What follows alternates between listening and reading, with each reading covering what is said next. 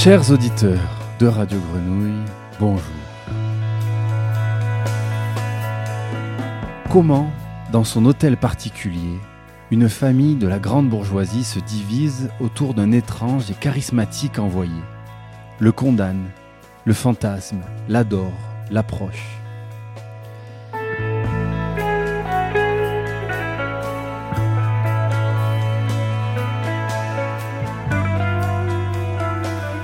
Alors que Madame Pernelle et son fils Orgon célèbrent ce monstre de vertu, épouse, fils, fille, amant, ami et libertin dénoncent un étonnant prédateur. Cet envoyé s'infiltre dans la maison et en prend le pouvoir, un pouvoir perfide sur les esprits et les corps. Cet envoyé, c'est Tartuffe, chef-d'œuvre de Molière, écrit en 1669 et repris 350 ans plus tard par la metteur en scène, plasticienne et directrice du théâtre de la Criée, Macha Makeyev. Une adaptation baroque dans la France des années 50.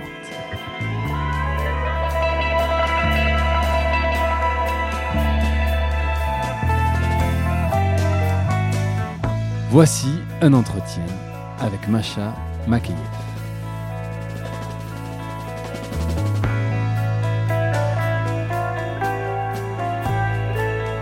Bonjour Macha Makayev. Bonjour Mario. Alors notre rendez-vous a été maintes fois reporté et on se retrouve finalement à Aix-en-Provence et plus mhm. particulièrement au musée des tapisseries où vient de se clôturer votre exposition Trouble Fête. Est-ce que vous pourriez nous décrire euh, la salle dans laquelle euh, on se situe et ce qui nous entoure? Alors celle-là, je l'appelle la chambre excentrique. C'est un grand palais, l'archevêché, avec sept grandes salles et là, c'est la chambre excentrique. Il y avait un, lit, un festin. Sur le lit, un lion, des affaires d'enfants, deux grands miroirs forains et toute une ribambelle d'animaux euh, qui déambulaient, de loups. Et c'est un endroit aussi où Christian Sébi avait, fait, avait mis euh, les traces sonores, une composition de traces sonores d'un festin dans l'espace. On ne savait pas trop où c'était.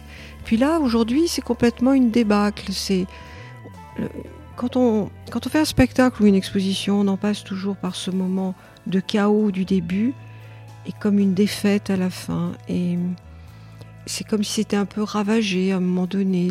Le, récit est, est en morceaux. Et en même temps, on remet dans des boîtes et on va repartir ailleurs. C'est un lendemain de fête. Oui, c'est très étrange on s'habitue pas vraiment. Et heureusement que je sais qu'après, je vais à Villeurbanne, au TNP, euh, dans un lieu absolument différent, quatre lieux éclatés, pour le même récit. Et ça va être voilà, une, aventure très différente, qui est déjà présente et préparée sur plan. Et après, je vais poser mes objets ici ou là. Et alors, donc, nous sommes dans la chambre excentrique, et il y a une phrase affichée mhm. sur un mur qui dit Les gens qui n'existent pas sont bien plus gentils que ceux qui existent. Mhm. Ça, c'est aussi une phrase qui pourrait définir euh, votre manière de travailler. Oui, tout à... oui, oui très, je l'aime beaucoup. C'est Louis Carroll qui écrit ça. Et, j'aime bien, euh, j'aime bien l'aspect fantomatique de nos, existences. Il y a aussi euh, les traces des absents qui, qui, sont, qui sont très sensibles il y a une métaphysique des objets, il y a euh, des décalages intéressants. Et faire sentir ça, euh, faire sentir autant le, vide que le plein, l'absence que la présence, m'importe beaucoup dans le récit présenté aux spectateurs, aux visiteurs, à la visiteuse. C'est quelque chose qui, qui peut-être est encore plus éloquent que les choses explicites. C'est l'implicite. C'est ces gens qui ne sont plus là ou qui sont pas là ou pas encore là, parce que ça les ça les renvoie pas forcément dans le passé ou dans l'obscurité. Peut-être ceux qui vont arriver, ils sont pas encore là. Ils sont, oui, plus, ils existent. Ils sont peut-être encore plus présents, n'étant pas encore là incarnés. Voilà, moi j'aime assez cette, euh, ce déplacement-là, oui. Mardi dernier, il y a tout juste une semaine, j'ai eu la chance d'assister à la répétition générale de Tartuffe Théorème, La nouvelle pièce que vous mettez en scène du 3 au 26 novembre au théâtre de la Criée. Il y eut, si je ne me trompe pas, cinq représentations depuis la première. Quels sont vos premiers sentiments? C'est toujours le paradoxe. Euh, on travaille, on pense pendant deux ans à un spectacle. Euh, et vous habite, il vous hante, vous rêvez la nuit, euh, vous cherchez la, la, moindre couleur, le moindre matériau, vous notez des choses pour les acteurs sans arrêt. Et puis euh, arrive le moment où, où le bateau prend la mer et vous, vous restez à quai. Je sais que ça leur procure beaucoup de joie, les acteurs n'attendent que ça, que de rencontrer le public. Alors, mardi, vous étiez dans une, un, moment un peu bâtard. C'est-à-dire qu'à la fois, il y avait un peu de public, pas vraiment complètement, la salle n'était pas pleine comme les autres soirs. En même temps, c'était notre dernière euh, répétition, donc il y avait encore des choses à, à repréciser ici ou là, ou à, ou à vraiment euh, expérimenter encore avec les acteurs. C'était un entre-deux bizarre où on, on entr'ouvre la porte, mais la règle du jeu, c'est de penser que ça n'est pas une représentation, que c'est encore cet entre-deux où, les choses m'appartiennent encore un peu. Puis après, ça y est, c'est parti, même si je fais beaucoup de notes, c'est ça appartient aux acteurs et le spectacle s'appartient à lui-même surtout, même s'il faut bien le surveiller. Il y a des spectacles qui m'auront plus tourmenté que celui-là. Celui-là m'a beaucoup tourmenté au début, mais pas pendant, la, pendant le, temps de répétition. J'avais une troupe euh, très concentrée, très, très attentive, et avec toute suite du collectif je n'ai pas eu à, beaucoup manigancer pour que le collectif arrive. Et comme c'est vraiment euh, un texte écrit pour une troupe, la, chose est, allée bien et vite et en place. Et j'avais énormément prémédité. Et ça, j'aime beaucoup. Quand les acteurs arrivent, ils sont déjà dans le décor, ils sont déjà des pièces de costumes. Très vite, les costumes, ils s'emparent de leur personnage. On en parle beaucoup. On se demande ce qu'ils ont fait le matin même, ce qu'ils feront après, une fois qu'ils ont quitté la scène.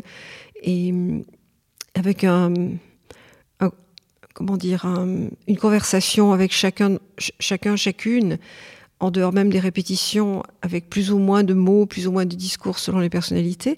Non, non, ça a été euh, euh, presque deux mois de répétition où il y avait une, une grande tension positive et, c'est vrai, au final, une certaine sérénité. Après, vous savez, on peut se faire déchirer par la presse, euh, on peut avoir aussi ouvert les portes avec générosité un jour de, de dernière répétition et puis euh, et puis voilà c'est le propre des artistes on s'expose et peut-être que justement cette cette sérénité était peut-être trop grande et il faut il faut payer le prix de ce que l'on fait c'est un jeu assez cruel quelquefois on a un sentiment d'une grande injustice mais peut-être que ça nous améliore après tout vous les lisez toujours non, je les lis pas toujours, mais quelquefois euh, on me les met sous le nez parce que il faut voilà quelquefois. Bah, si on me dit regardez qu'est-ce qu'on fait avec ça, euh, bah, je le lis et puis j'aime pas à chaud, je, à, je préfère à froid. À chaud, ça, oui, c'est comme des piqûres de guêpes, ça fait mal. Après, on sait ce qu'on a fait ensemble. C'est une entreprise qui va durer, on part en tournée jusqu'en mai. Quelque chose a lieu tous les soirs avec le public. Et jusqu'à présent le public est extrêmement chaleureux au-delà de ce qu'on aurait pu imaginer. Donc euh, au fond ce, cette relation au public elle m'est elle m'est vitale. Et c'est ça qui m'importe. C'est ce public très mouvant très différent d'un soir à l'autre après tout l'attraper comme ça et, faire qu'ils font partie voilà que, la fête est partagée et que l'interrogation, les, les, questionnements de, ce grand texte de, Molière puissent, être là comme ça, d'eux à nous.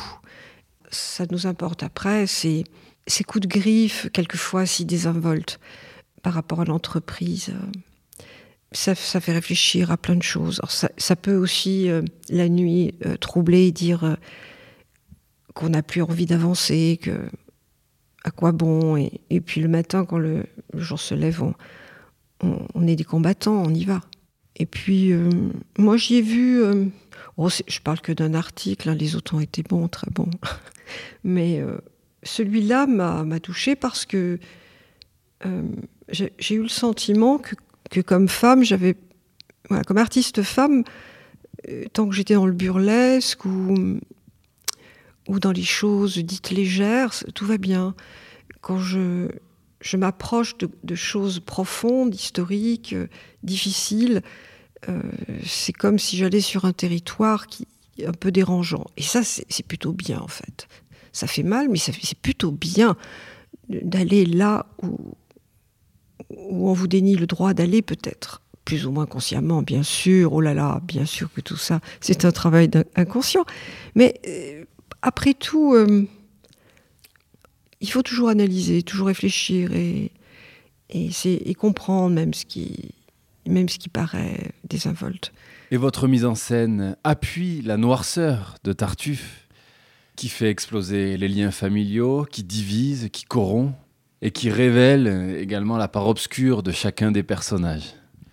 Et en même temps, je dis que vous appuyez la noirceur, mais vous appuyez les ambiguïtés de chaque personnage, de la séduction, d'une violence intérieure, contenue. Oui, ce qui, est important, c'est le côtoiement du roman noir et de la grande comédie.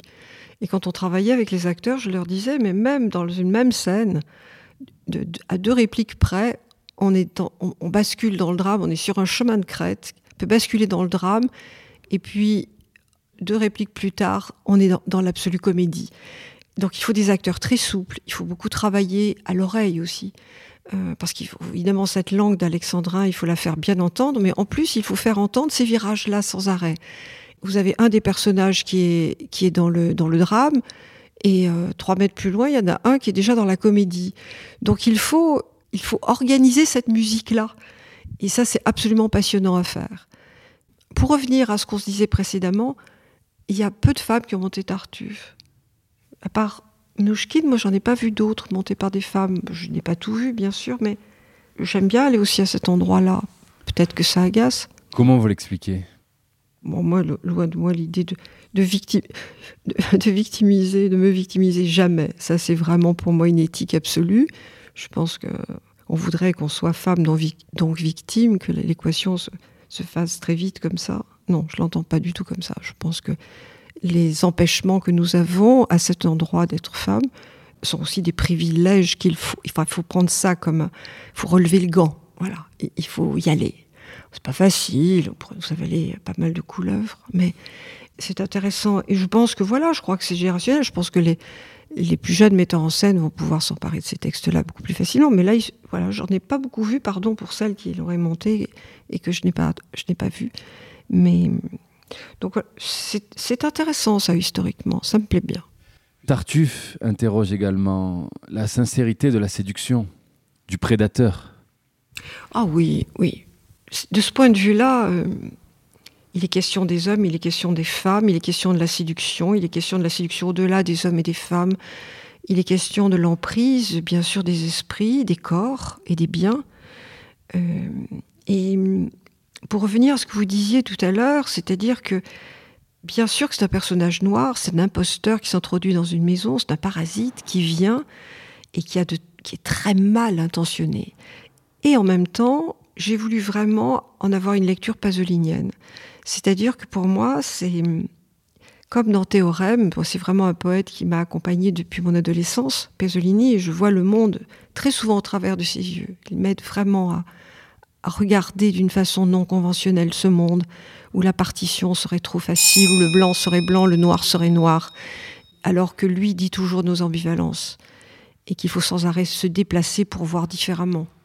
Et donc, à la fois, il est ce personnage, cet imposteur qui vient et qui veut tout, euh, qui veut le mariage, qui veut les biens, qui veut posséder Orgon, qui veut posséder euh, le corps d'Elmire, mais il est aussi l'envoyé. Et de ce point de vue-là, parce qu'il est charismatique, il va révéler à chacun et à chacune sa part d'ambivalence, sa part noire, sa part sombre, son, instabilité intérieure. Et c'est donc l'un et l'autre. C'est pas un simple voyou pour moi. C'est pas un simple imposteur c'est aussi quelqu'un qui nous révèle le fou, l'escroc, le voyou, quelquefois nous révèle à nous-mêmes. Genet l'a dit tellement bien. Et il questionne cette mainmise sur l'esprit de l'autre. Oui, alors moi, justement, euh, comme euh, quand on, sait comment, comment a été écrit Tartuffe en trois actes, puis Don Juan, puis Tartuffe en cinq actes, effectivement, la notion de séduction est présente partout. Mais aussi la, notion de libre penseur, mais aussi jusqu'à l'athéisme déclaré d'un Don Juan. Donc tout ça circule très bien. Et euh, Molière, qui avait quand même l'art absolu de se faire des ennemis, bien que défendu par le roi parfois, euh, là, il met le doigt, il pointe une, affaire et, hum, politico-religieuse. Il faut savoir que ces fameuses compagnies euh, qui entraient dans les maisons sous prétexte d'un directeur de conscience s'introduisaient et commençaient à tout à tout régenter, à dire que c'est comme ça qu'il fallait que les femmes vivent, que les garçons devaient vivre comme cela, que le père devait vivre comme cela, qu'il fallait ne plus danser, ne plus recevoir, ne plus... Voilà, toute chose, toute chose qu'on qu'on connaît à chaque époque. Il y a toujours une petite police de, des mœurs, une petite police de l'esprit, toujours des gens pour vous dire qu'il faut vivre comme ceci et pas comme cela. Mais là, c'est vraiment une affaire politico-religieuse très forte du temps de Molière. Et donc, tout de suite au début, je me disais mais c'est pas possible que notre Tartuffe soit un pauvre gars là sur le parvis de l'église et puis Orgon, ce bon, ce bon grand bourgeois, euh, va à la messe puis le voit et puis l'emmène chez lui. Ça c'est pas franchement une mécanique bourgeoise, vous voyez, c'est pas c'est pas très fréquent ce truc-là. Donc j'ai imaginé tout de suite pour rendre compte un peu de de ces pressions politiques, sociales, de ces pressions et pour marquer davantage encore l'emprise, Tartuffe est l'envoyé d'une secte. Et donc on voit des allusions à la secte dès les premières images, et même on va jusqu'à la cérémonie ou, de la conversion de, de la conversion d'Orgon, puisque on en passe par, par l'emprise de l'esprit et, de la secte pour arriver au bien, bien sûr, au corps et au bien. Dans tout le théâtre de Molière, le corps est extrêmement présent. Et c'est aussi, notamment chez les femmes, mais aussi peut-être chez Orgon, quelque chose qu'apporte Tartuffe dans cette maison, c'est-à-dire vous êtes très très incarné, vous en êtes tout de votre incarnation? Et donc vis-à-vis du public aussi, c'est quoi? Vous regardez, vous êtes voyeur, mais vous en êtes tout, vous, de, votre corps? Qu'est-ce que vous avez expérimenté vraiment avec cette chose? Est-ce que vous êtes sûr que vous êtes un esprit seulement? Regardez-vous bien, qu'est-ce que vous en faites de ce corps?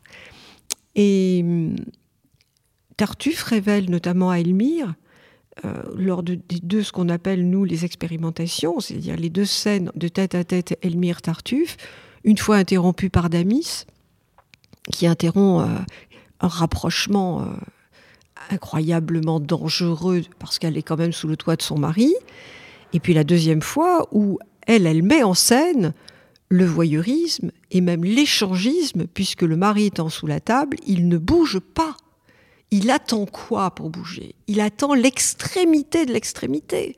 Et il attend surtout que Tartuffe dise à haute voix qu'après tout, c'est pas lui, c'est pas Orgon qu'il aime.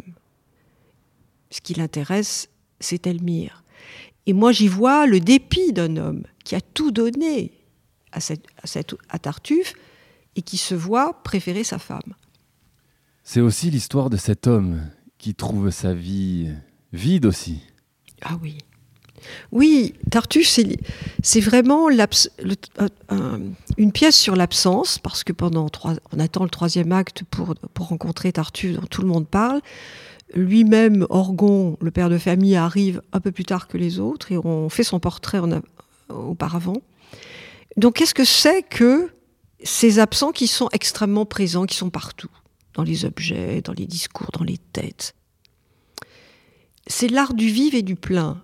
C'est quelque chose, c'est très baroque. Hein. C'est vraiment une esthétique baroque aussi, avec un phénomène de reflet. Qu'est-ce qui est le vrai, qu'est-ce qui est le faux? Et c'est vrai qu'Orgon, c'est un personnage extrêmement attachant, odieux et magnifique. C'est l'homme de 40 ou 50 ans, ce qu'on appelle euh, vulgairement la crise de la cinquantaine ou de la quarantaine. Maintenant, c'est plutôt 50 ans quand les hommes arrivent. Alors, cet homme, il a tout. C'est un grand bourgeois, il arrive dans son hôtel particulier, il a une jeune épouse, euh, euh, il a deux enfants d'un premier mariage. Euh, la défunte mère est déjà assez présente. Moi, je l'ai rendue extrêmement présente visuellement.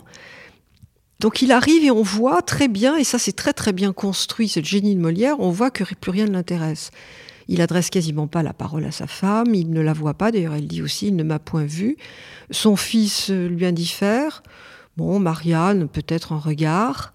Euh, la maison, on sent que plus rien ne l'intéresse si ce n'est Étartuffe. Et ce Étartuffe, bien sûr que c'est drôle, mais ce Étartuffe, il est, il est drôle parce qu'il est absolument dramatique, parce que c'est un appel, un appel à sa propre vie.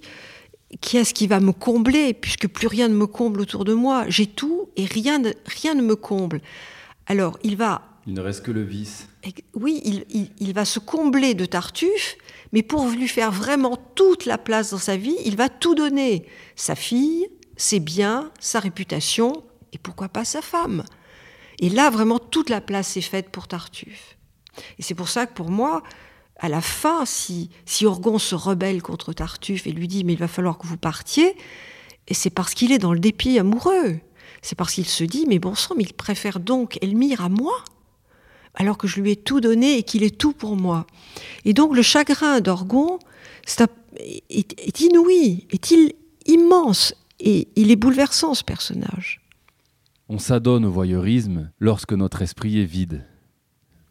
Oui, c'est-à-dire que c'est, comme il est question du vrai et du faux, de l'hypocrisie, des artifices, on prêche le faux pour dire le vrai, on, touche à, la, à, la, fausseté.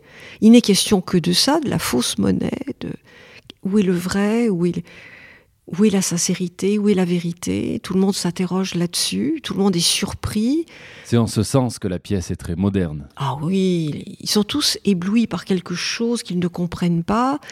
Euh, ils se rebellent, mais mais ils sont tous pris par quelque, par, une, dans une nasse comme ça, de, justement de ce que l'on voit et de ce que l'on ne voit pas.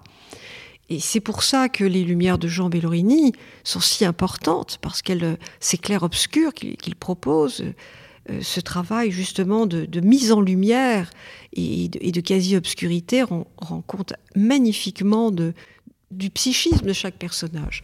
ça, c'était très important d'en venir là.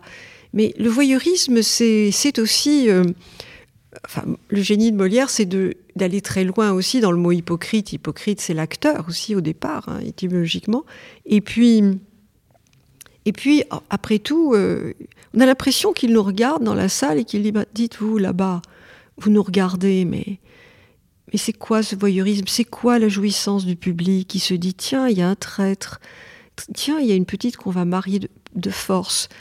Euh, tiens, l'adultère va être, euh, va être aperçu. Tiens, le fils de la famille est maudit et jeté dehors. C'est quoi cette jouissance de la, du spectateur? Et c'est ainsi que la pièce a été reçue au temps de Molière C'est très complexe à l'époque de Molière. C'est très complexe parce qu'en fait, euh, l'hypocrisie n'était pas considérée comme un, vice énorme. C'est Boileau qui a commencé à en parler. Mais bon, péché en silence, après tout, c'était un peu admis. Hein. Et, Molière, mais vraiment, euh, braque la, le flambeau là-dessus. Et, il en fait lui-même un profond vice. Et ça dérange tout le monde. Parce qu'on s'en accommodait de ce vice-là, de, cacher un peu. De, voilà, c'était furtif. Les petits collets, ces fameux petits tartuffes qu'il y avait partout, c'est des jeunes gens qui, qui, entraient dans le clergé pour pouvoir faire carrière. Ils n'étaient pas forcément après de vrais religieux. Enfin, avec leurs petits collègues, ils pouvaient s'introduire dans les bonnes maisons, ils pouvaient, voilà, ils faisaient leurs affaires. Hein. Donc, Molière, dit que dénonce ces choses-là. Et puis, quand même, comme c'est un, libre, un esprit très libre, il dénonce aussi euh, ces compagnies du Saint-Sacrement, toutes ces compagnies qui étaient euh, assez secrètes qui avançaient comme ça et qui étaient des, forces politiques incroyables, mais qui touchaient aux mœurs. Et Louis XIV, qui interdit Tartuffe une fois, qui, danse d'un pied sur l'autre, après tout va taper du poing sur la table et va se, va se fâcher parce que, par exemple, Madame, Mademoiselle de Lavalière, qui était une de ses maîtresses, eh bien, une de ses fameuses compagnies lui fait, la morale à, cette jeune femme et lui dit Mais il faut, que tu, il faut que vous retourniez au couvent, là, ça va pas du tout.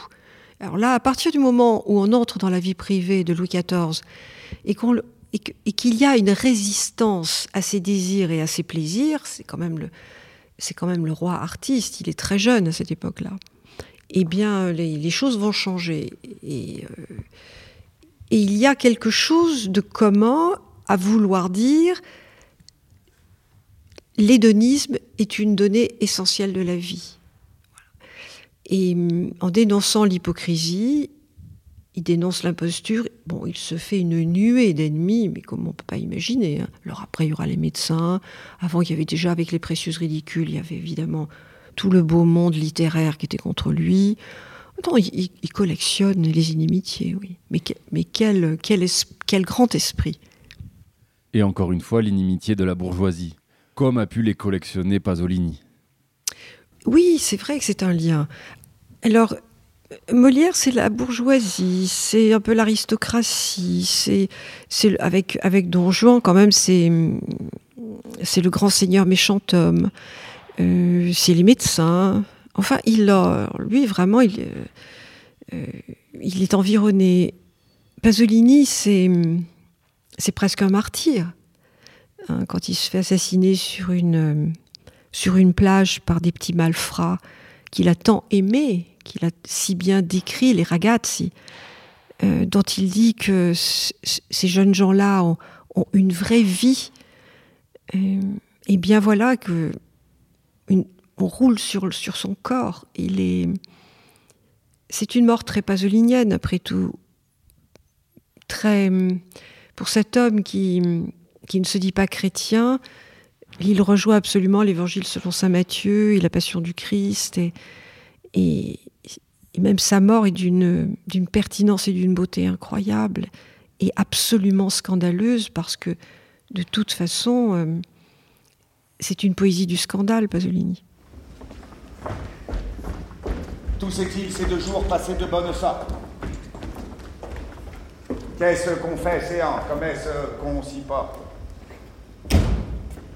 Madame eut avant-hier la fièvre jusqu'au soir, avec un mal de tête étrange à concevoir. Et Tartuffe Tartuffe hmm.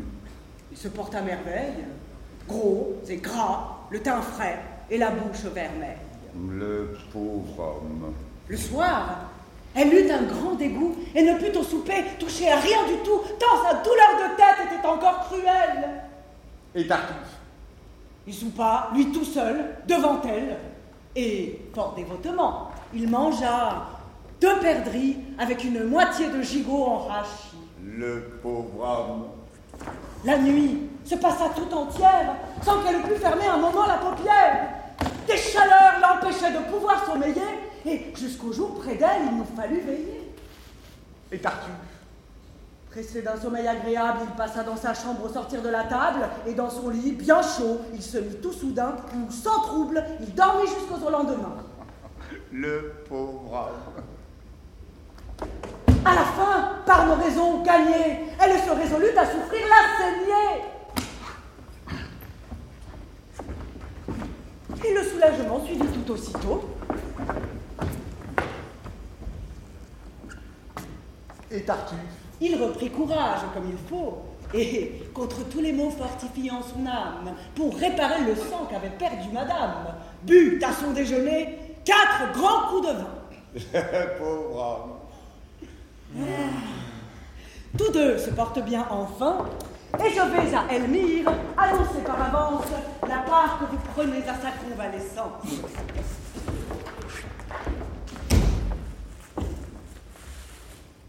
Passons, Macha Makayev, à l'interprétation et au choix esthétique et plastique de votre adaptation de Tartuffe. Pourquoi avoir choisi Xavier Gallet pour interpréter ce personnage de Tartuffe? Lui qui est un comédien très expérimenté sur la scène théâtrale française. Bah, c'est très simple quand euh, j'ai relu Tartuffe et que j'ai eu vraiment envie de monter cette pièce, justement à cause de Pasolini, puis d'une accroche personnelle aussi. Il fallait l'acteur, parce que sinon c'est impossible. Et, euh, Xavier Gallet, c'était lui, ou sinon je le montais pas. Donc je suis allée le voir une première fois, il m'a pas dit oui, il m'a pas dit non. Et puis une, deuxième fois, et pour moi c'était évident que, la superposition du personnage et de l'acteur, et après je n'aurais pas pu euh, me, déplacer là-dessus. J'avais pensé aussi à Pascal Rénéric, euh, à un moment donné, dans Orgon aussi, et, et puis peut-être... En fait, je rêvais aussi que Orgon et Tartuffe, les deux, les deux acteurs, puissent alterner le rôle dans ces baroques et en reflet et en miroir. J'aurais adoré ça, c'est trop compliqué. Malheureusement, on, avait déjà d'autres changements et c'était compliqué. Mais en, même temps, les choses ont lieu, la transmutation a lieu parce que quand on répète, ça circule de l'un à l'autre. Mais voilà, il fallait ce grand acteur qui est, Xavier, extrêmement souple, arachnéen, et qui a une telle intelligence aussi du texte et une telle intelligence. Xavier fait partie de ces acteurs que j'admire, qu'on trouve très souvent aussi euh, aux États-Unis chez les très grands, chez Adam Driver ou des, gens comme ça. Et, ce sont des acteurs euh, qui possèdent, enfin qui vivent avec le personnage. Et je ne connais pas sa cuisine personnelle, je me garde bien de le questionner là-dessus. Mais moi, j'ai l'impression qu'il n'y a pas une, fibre de son corps qui n'appartient pas à Tartuffe dès qu'il est avec nous et il, bouge comme lui et ce côté imprévisible Xavier est capable tous les soirs de réinventer quelque chose à l'intérieur d'un tracé très très précis, parce que c'est comme une horlogerie, le, spectacle. Et à l'intérieur de ça, il a, il a une marge d'invention absolument magnifique. Et dans le personnage, c'est extraordinaire parce qu'il il surprend ses partenaires. Il est comme une araignée, on ne sait jamais s'il va aller un petit peu plus à gauche, un peu plus à droite, s'il va hausser le ton à ce moment-là, ou deux secondes avant, ou deux secondes après si bien que ça met dans une, tension chez, chez, ses chez, ses partenaires absolument heureuse et formidable. Et alors, c'est une pièce, Tartuffe, euh, de bavardage, où le dialogue est roi. Pourquoi ne pas avoir laissé davantage de respiration? Mais il y en a. Il y a vraiment, il y a, il y a dans, dans le scénario euh, vraiment des moments d'ellipse, hein, avec Aretha Franklin, avec. Il y a trois ellipses il y a une cérémonie sans, son texte, et il y a aussi la solitude de Tartuffe. Tartuffe rencontre Marianne, la scène n'existe pas, mais quand même, ces deux-là, il fallait bien qu'ils se voient, qu'ils s'envisagent, puisqu'on lui a donné on lui a donné Marianne contre, la volonté de Marianne.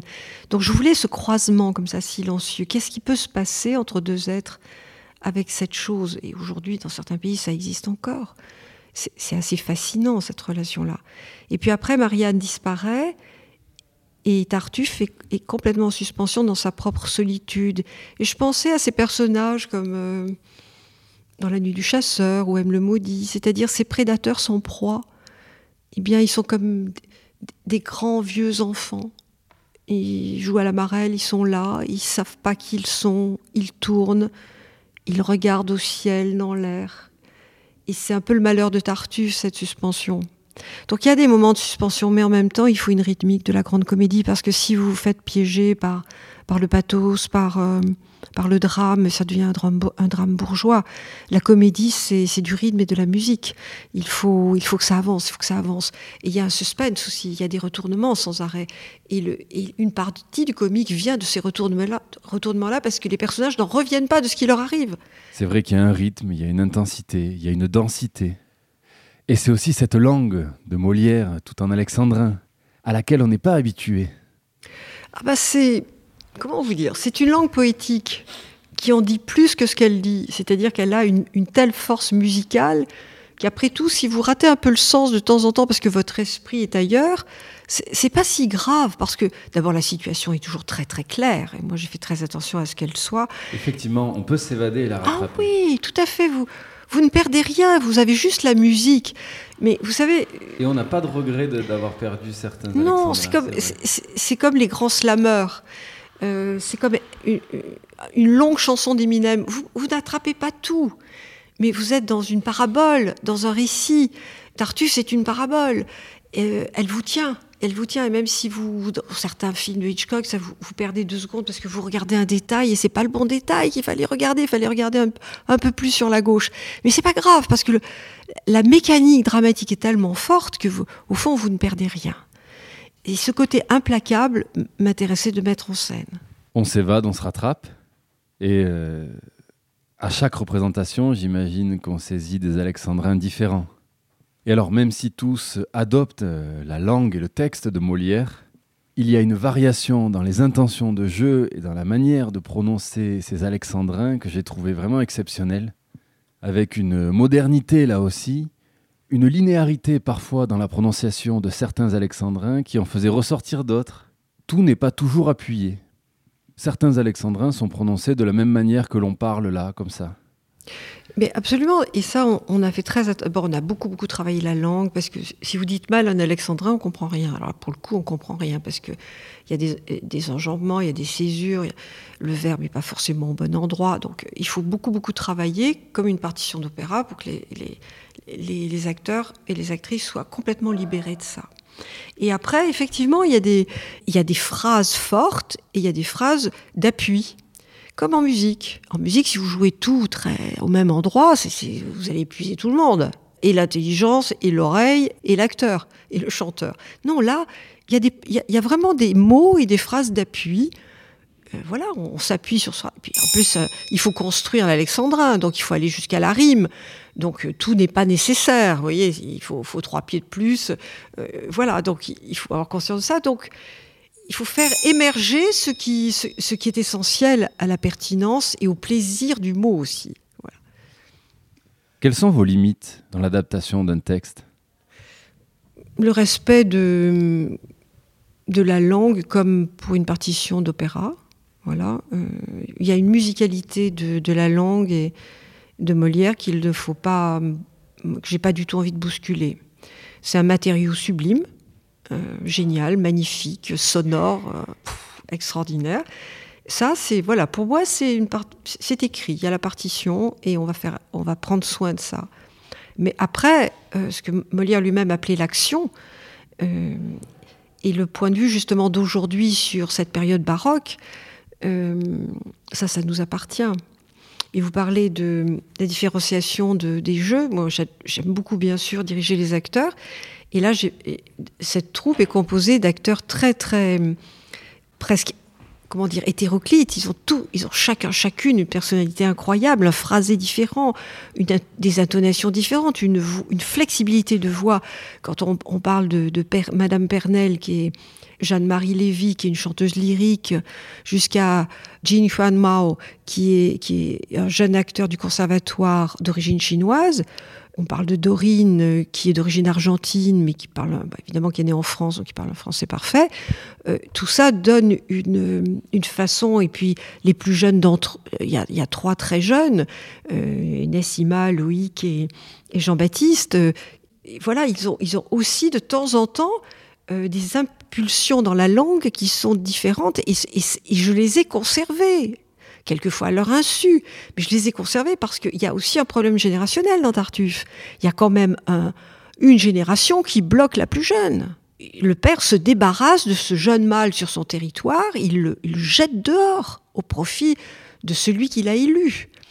C'est très très violent ce qui est fait aux jeunes. Ils sont tous dans des espèces de pulsions retenus, ils sont empêchés dans, dans leur pulsion, ils sont empêchés dans leur désir, ils sont empêchés dans, dans la, la, volonté d'aider, même quand il veut aider son père, il est empêché. Enfin, c'est quelque chose de... Cette jeunesse, elle est poussée au refoulement et elle est malmenée. Et donc, il faut, il faut, le faire entendre. Et dans les corps aussi, vous avez vu, les... bon, j'ai pas fait trois jeunes gens isolés, j'ai fait une petite bande. Et du coup, ils ont eux-mêmes, tous les trois, une certaine violence on va pas jusqu'à Funny Games parce que c'est pas le style de Molière et on, ne montre pas la violence, on la fait entendre. Mais bon, on sent comment on peut pousser trois jeunes gens à devenir très violents en fait. Je ne vous avais jamais entendu parler autant de cinéma. Est-ce qu'il vous habite le cinéma? Il vous aide? Oui, toujours. Moi, je suis d'une génération où ça a commencé euh, au ciné-club du lycée Longchamp à, 12 ans. Et, puis le cinéma a été, a été pour pour beaucoup d'entre nous euh, une deuxième littérature. Enfin, je veux dire, c'était euh, c'était aussi important que la littérature dans, dans, ma vie. J'ai des références littéraires, mais immédiatement j'ai des références cinématographiques. Et jusqu'à aujourd'hui, je vous parle de d'Adam Driver. Pour moi, c'est un, acteur immense. Euh, Hoffman. Le cinéma est, essentiel. Enfin, je veux dire, la Pasolini, c'est un grand poète, mais c'est un grand poète, un grand poète cinéaste aussi qui m'accompagne. Et puis, je voulais, dans le choix de de l'époque aussi euh, euh, avoir un côté euh, sectaire Hitchcockien, Kubrick, enfin tout ça, tout ça est très, voilà est très présent dans nos esprits. On est on est pétri de ça et et on adore. Enfin, moi, j'aime faire entendre ça. Et dans le décor aussi, ce décor baroque, très pop, comment vous pourriez décrire les couleurs de votre mise en scène? Les couleurs, c'est c'est mon grand bonheur, en fait. C'est ma récompense quand j'ai beaucoup travaillé, le texte, la mise en scène, l'espace d'abord sans couleur. Et ce sont des couleurs euh, assez irréelles. Il y a beaucoup dans, le décor, beaucoup d'allusions à Jean Royer, qui est un, architecte d'intérieur, un décorateur, on disait à l'époque, d'intérieur euh, des années 40. Euh, mais évidemment, je, je me suis amusée à y poser des couleurs un peu plus surprenantes. Mais j'aime beaucoup ces espaces à lui et les motifs de cette époque, euh, cette élégance-là. Et puis, je voulais que, je voulais que puisse survenir la bizarrerie, l'élégance, et puis c'est quand même une maison bizarre. Il va y avoir aussi la cérémonie d'une secte, donc il fallait ce sol rouge de la, de la salle haute m'importait, parce qu'au début, il est à peine présent, mais si on l'éclaire, il devient comme du feu. Et puis je voulais aussi, comme je travaille beaucoup avec euh, Jean Bellorini pour les Lumières, je, propose à Jean aussi beaucoup de possibilités pour lui. Et on se dit que les couleurs, euh, un mur euh, gris peut devenir bleu, peut passer au vert, etc. Mais parce que il est le reflet de ce qui est en face. Enfin, c'est jamais de la couleur balancée.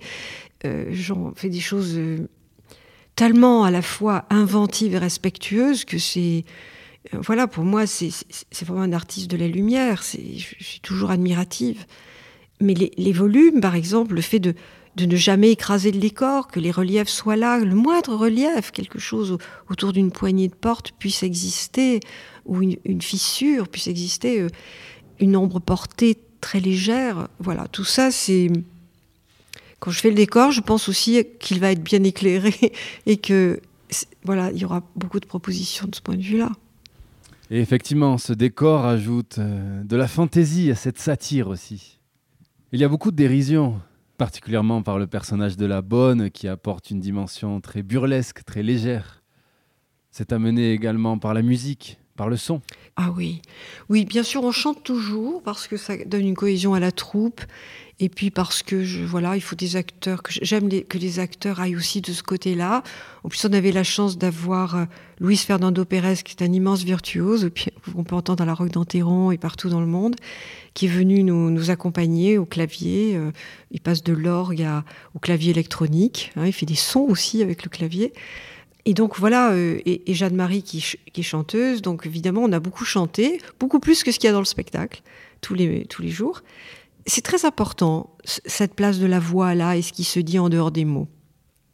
Bon, moi, les couleurs musicales d'un spectacle, c'est quand j'arrive, euh, je, les propose à Sébastien Trouvé, qui est, qui est, vraiment l'inventeur du son, le créateur de son, et je lui propose comme ça cinq, cinq couleurs euh, Euh, et, après, ça s'est enrichi aussi, puisque Luis Fernando est arrivé, il nous a fait entendre de la musique de secte de Satie avec Ogive, il nous a fait entendre des tas de choses comme ça. Euh, moi, comme, il y avait Luis Fernando, je lui ai proposé aussi des choses au piano. Euh, il a enregistré Le Malheur au piano et puis on le diffuse. Et puis sinon, tout le reste est en direct. Hein, il a ses claviers. Et comme tous les grands artistes, Luis Fernando s'est prêté à faire des choses extrêmement modestes aussi. Bon, bien sûr, il improvise à l'orgue des, choses splendides à la fin, mais il peut faire aussi, euh, je vous dis, des sons avec, euh, avec quelques touches électroniques et tous les soirs à peine différents. Enfin, c'est magnifique de voir ça.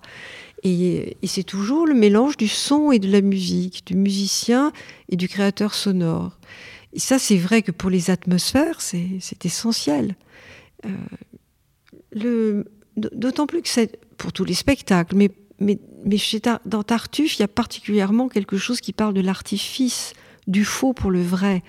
Donc on est allé assez loin avec Sébastien dans des choses absolument étranges à l'oreille.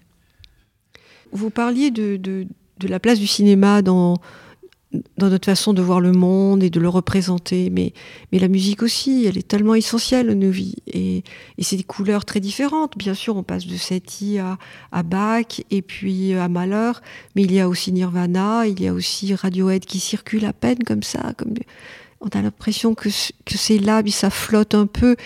Euh, et puis il y a les inventions sonores de, de Sébastien aussi, qui est lui-même musicien. Euh, bien sûr que, que c'est constitutif du spectacle. Et la délicatesse, c'est qu'il ne faut pas que ça bouscule la musicalité de la langue. Voilà. Alors quelquefois, on avait envie de faire plus de musique. Non, non, non, non, non. Alors ils étaient frustrés. Non, non, ça on le chante pas. Non, non, c'est trop, c'est trop. Vous, chantez déjà, vous dites déjà l'Alexandra, c'est déjà très musical. Il y a sans cesse un jeu d'équilibre sur ce chemin de crête. Oui, sans arrêt. C'était ce qu'il y avait de plus passionnant et de plus délicat. Moi, j'ai pris un point de vue assez, euh, assez radical, notamment sur les personnages féminins. Ça, ça m'importait beaucoup de ne pas aplatir la, euh, la discrète Marianne, euh, qui, soi-disant ne parle, parle si peu, elle est peut-être très timide, mais non, qui a eu un, adolescent ou une adolescente en face de lui, c'est une capacité de résistance, le silence d'une adolescente. C'est quelque chose qui. En plus, elle, menace à deux reprises de se donner la mort. C'est pas des mots, hein. Les ados, quand ils vous disent ça, faut prendre ça très au sérieux. Ils vous testent, bien sûr, mais il, vaut mieux faire attention, hein. Et donc, euh, voilà que cette soi-disant très discrète personne, euh, petite jeune fille, elle est d'une puissance incroyable et elle rejoint les deux garçons après dans, sa rébellion. Et elle se transforme au fur et à mesure du spectacle. C'est ça qui me plaisait. Elle, quitte quasiment la, fin de l'enfance pour passer de l'autre côté parce qu'il lui est fait violence.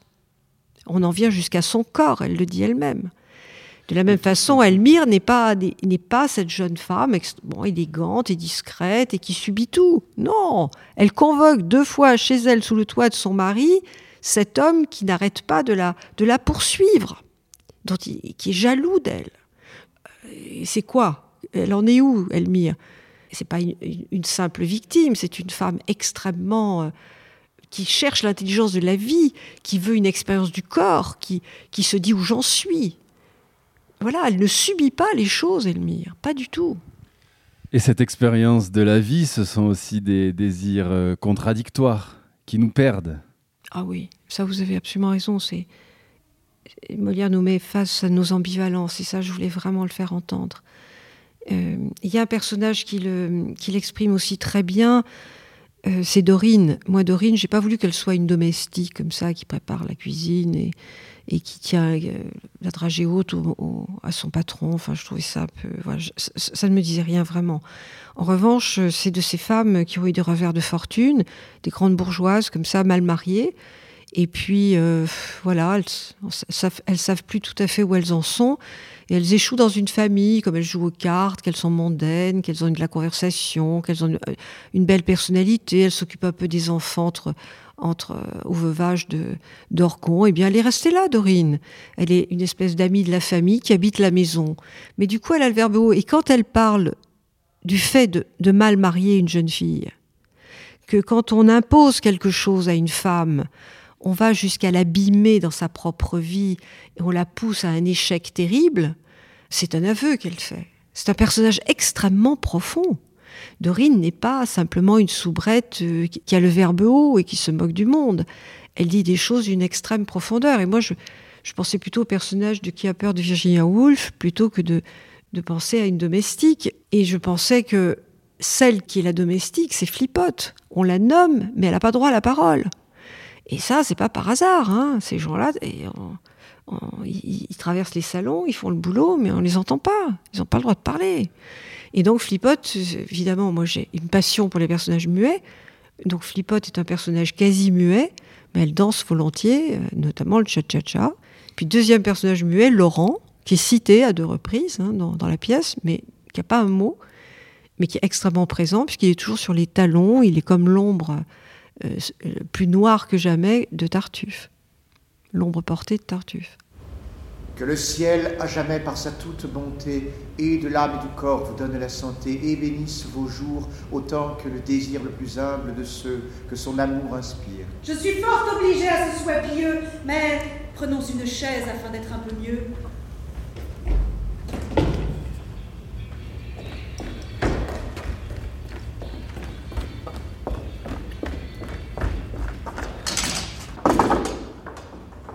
Comment de votre mal vous sentez-vous remise? Fort bien, et cette fièvre a bientôt quitté prise. Mes prières n'ont pas le mérite qu'il faut pour avoir attiré cette grâce d'en haut, mais je n'ai fait au ciel nulle dévote instance qui n'ait eu pour objet votre convalescence. Votre zèle pour moi s'est trop inquiété. On ne peut trop chérir votre chère santé, pour la rétablir, j'aurais donné la mienne. C'est poussé bien avant la charité chrétienne, et je vous dois beaucoup pour toutes ces bontés. Je fais bien moins pour vous que vous le méritez. J'ai voulu vous parler en secret d'une affaire, et suis bien aise ici qu'aucun ne nous éclaire. J'en suis ravi de même, et sans doute il m'est doux, madame, de me voir seul à seul avec vous. C'est une occasion qu'au ciel j'ai demandé, sans que jusqu'à cette heure il me l'ait accordée.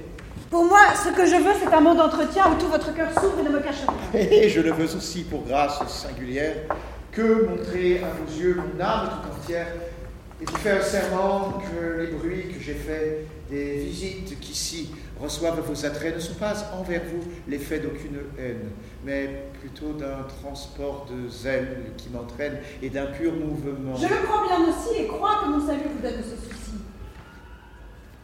Oui, sans doute, madame.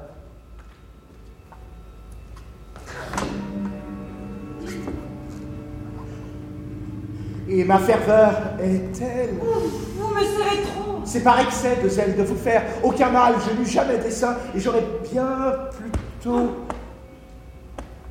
Que fait là votre main Je tacte votre habit. L'étoffe en est moelleuse. Ah, de grâce, laissez, je suis fort chatouilleuse. Mon Dieu, que de ce point, l'ouvrage est merveilleux. On travaille aujourd'hui d'un air miraculeux. Jamais en toute chose on a vu si bien faire. Il est vrai. Mais parlons un peu de notre affaire. Hmm. On tient que mon mari veut dégager sa foi et vous donner sa fille. Est-il vrai? Dites-moi. Il m'en a dit deux mots, mais madame, à vrai dire, ce n'est pas le bonheur après quoi je soupire et je vois autre part les merveilleux attraits de la félicité qui fait tous mes souhaits. C'est que vous n'aimez rien des choses de la terre. Mon sein n'enferme pas un cœur qui soit de pierre. Pour moi, je crois qu'au ciel tendent tous vos soupirs et que rien ici-bas n'arrête vos désirs. L'amour qui nous attache aux beautés éternelles n'étouffe pas en nous l'amour des temporels. Quels sont vos prochains projets, Macha Mekeyev Alors, je suis à la croisée des chemins, vous savez. Moi, je vais quitter la criée dans, dans 8-9 mois. Je vais reprendre une compagnie. Je suis en train d'imaginer un, un projet aussi, je ne peux pas m'en empêcher, mais, mais qui soit pas du tout une maison, qui soit un projet alternatif. Voilà, j'en suis là, donc j'attends de voir aussi ce que me propose la vie, tout en y travaillant beaucoup, parce que j'aime beaucoup travailler. Euh, quand je, les dernières répétitions, je regardais, euh, je regardais le décor et je regardais mes acteurs et je me disais, mais je rêvais que, que, que ce soit ma troupe encore quelque temps et peut-être de monter Don Juan avec les mêmes acteurs. Et puis, euh, quand je voyais Nassima et, et Jean Juan, je me disais, oh, ça serait beau de, faire une adaptation de L'Amant de Duras. Et puis, euh, j'avais très envie de monter euh, Le Dindon aussi, de faire un vaudeville avec ces acteurs-là. Voilà, j'ai plein de rêveries comme ça. Et en même temps, voilà, j'aimerais beaucoup reprendre le, la musique, mettre en scène la musique plus que jamais. Et puis, euh, quand j'aurai plus la crier, hein, je, je serai ailleurs, la musique, et puis revenir aussi aux performances. J'aime beaucoup tout ce qui touche la performance, c'est-à-dire euh, plus que jamais euh, quelque chose qui emprunte à plusieurs arts et à des formats très différents de celui du, spectacle de, théâtre euh, traditionnel.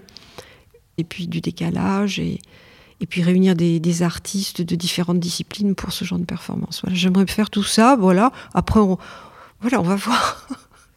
Et j'aime bien la part d'inconnu qui m'attend euh, parce que si on subit pas l'inconnu, ça devient de l'invention. Quand vous disiez mettre en scène la musique, qu'est-ce que cela signifie? J'espère l'opéra avec qui j'ai rompu parce que à la, cri- à la criée, je pouvais pas m'engager à l'opéra, j'arrivais pas à tout faire. Mais, euh, mais mettre aussi en, en scène des moments musicaux et voilà, j'ai des projets de faire des défilés, des choses comme ça avec euh, voilà. Des projets, genre, oui, oui, il y en a. Après, voilà, on verra aussi ce qui m'est proposé. Et c'est très bien de remettre, de se remettre en jeu comme artiste. C'est intéressant. Vous allez rester marseillaise Je vais garder des, liens dans la région, oui. À ben, Marseille, j'y suis née, donc forcément j'ai un lien. Mais je sais pas, euh, vous savez, je, crois qu'on est de nulle part. Hein. Voilà. Moi, je suis de nulle part. Je vais, j'ai la chance à, Paris d'avoir un, grand atelier et une salle de répétition. Donc, euh, bien sûr, je vais travailler là-bas. Mais bien sûr, je, souhaiterais, mais ça, vous savez, c'est ce que la vie vous m'offrira ou pas. Euh, je souhaiterais conserver des, liens très forts avec, euh, avec des, amis, des partenaires, des artistes de la région, bien sûr. Et de Marseille, oui. Vous êtes fière et heureuse de ce bout de chemin à la direction du théâtre de la Criée je suis, très, je suis très fière de mon équipe, profondément reconnaissante, jour après jour, de leur intelligence, de leur cohésion, du soutien au projet depuis le premier jour. J'ai jamais eu de remise en cause et il y a eu beaucoup, beaucoup de renouvellement. Enfin, non, vraiment, je leur suis très, très reconnaissante et j'aime beaucoup cette maison. Et justement, il faut faire attention de ne pas trop aimer et de savoir euh, partir sur la pointe des pieds et, et de la laisser euh, vivre sa vie. Bien sûr, c'est à la fois un arrachement et en même temps, l'inconnu me plaît beaucoup aussi. Donc Tartuffe Théorème était la dernière pièce que vous mettiez en scène. Oui, c'est la dernière la grande, la grande, ce qu'on appelle la grande création, puisque une année je fais une création importante et une année une création euh, faite à la maison plus petite. Ce sont les âmes offensées avec les Adza que vous allez découvrir. Oui, c'est la dernière grande création euh, à la criée, oui. Est-ce qu'il y a, après tant d'années d'expérience, véritablement la même peur lorsque l'on sort aussi du confort de production d'une scène nationale comme la criée? Écoutez, ce, chemin dans ce sens-là, je ne l'ai jamais fait, hein, parce que je n'ai dirigé que la criée, donc je ne sais pas comment. voilà, je, découvre aussi comment ça va se passer. C'est vrai que c'est pas du tout la même règle du jeu, mais enfin, j'ai eu une compagnie très longtemps euh, qui n'était même pas subventionnée. Avec Jérôme, on a voilà, on a sillonné le monde avec une compagnie qu'on a inventée, avec euh, ce qui nous a permis de nous occuper de, Jacques Tati, de faire restaurer tous ses films, etc. Donc voilà, c'est pas une chose qui m'inquiète beaucoup, enfin qui me fasse peur. Après, ce qui me, le pincement au cœur vient de des personnes que je vois tous les jours, avec qui j'ai tellement de plaisir à, converser, à travailler. Voilà, j'aurai plein, plein, plein de souvenirs, bien sûr. Donc votre prochaine compagnie sera une nouvelle compagnie. Vous n'allez pas reprendre le nom de la précédente. Je ne sais pas encore. Vous voyez, ça c'est toute chose qui euh, là, j'ai quelques. Maintenant que Tartuffe est fait, je vais travailler à la programmation de la saison prochaine avec Charles. Et, euh, voilà, je vais construire ça. Et puis après, euh, voilà, je vais commencer à penser vraiment à, ce, voilà, ce que je vais faire. Mais, bon, mais en même temps, ça trotte dans ma tête, bien sûr. Mais les formes exactes, je ne sais pas encore comment elle s'appellera, cette compagnie. j'ai envie d'avoir un projet à côté de cette compagnie, justement, pour continuer le lien avec les autres artistes. Euh, ça, ça m'est vital. Donc je ne vais pas me replier sur moi-même et dire ma vie, mes œuvres, parce que non, j'ai pas envie de ça. Mais de retrouver dans cette insolence aussi les racines de votre première compagnie avec Jérôme Deschamps. Oui, oui, oui, parce que puis moi, je ne sais pas, j'ai fait beaucoup de, performances à la Fondation Cartier, etc. Euh, j'ai fait des choses un peu décalées. Euh, j'ai très envie de recommencer des choses comme ça, bien sûr. de, quelque chose de plus alternatif, euh, le fait, oui, de pas de pas diriger une, quelque chose qui ressemble le moins possible, j'espère, à une institution, mais qui en est une. Eh bien oui, ça, on, a, des devoirs très spécifiques. Hein. On doit monter des, voilà, faire passer le répertoire. On a un empilement de missions auxquelles j'espère avoir répondu le, mieux possible que je pouvais. Mais après, comme artiste, oui, ça m'appartiendra d'inventer des choses avec des formes plus, plus libre. oui, bien sûr. On termine donc sur cette liberté. Merci oui, oui, oui, la liberté c'est bien, mais attention, la liberté sans le travail, le travail, le travail, c'est vraiment pas grand-chose. Merci beaucoup, ma chère. Merci, merci Mario. Merci. C'était un entretien avec la metteur en scène et directrice du théâtre de la Criée, Macha Makeyev, dont la pièce Tartuffe Théorème est présentée à la Criée du 3 au 26 novembre, avant de voyager. Très très belle suite sur le triple 8.